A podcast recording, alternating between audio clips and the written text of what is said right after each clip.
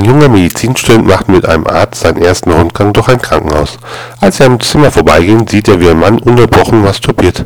Was denn mit ihm los, fragt der Student. Tja, sein Problem ist, dass sein Hoden zu viele Spermien produzieren. Wenn er aufhört zu urinieren, explodieren sie. Wow, denkt er sich, der Student. Ein bisschen weiter den Gang hinunter schaut er in ein Zimmer und sieht, wie eine Krankenschwester mit einem Patienten auf dem Bett liegt und ihn oral befriedigt.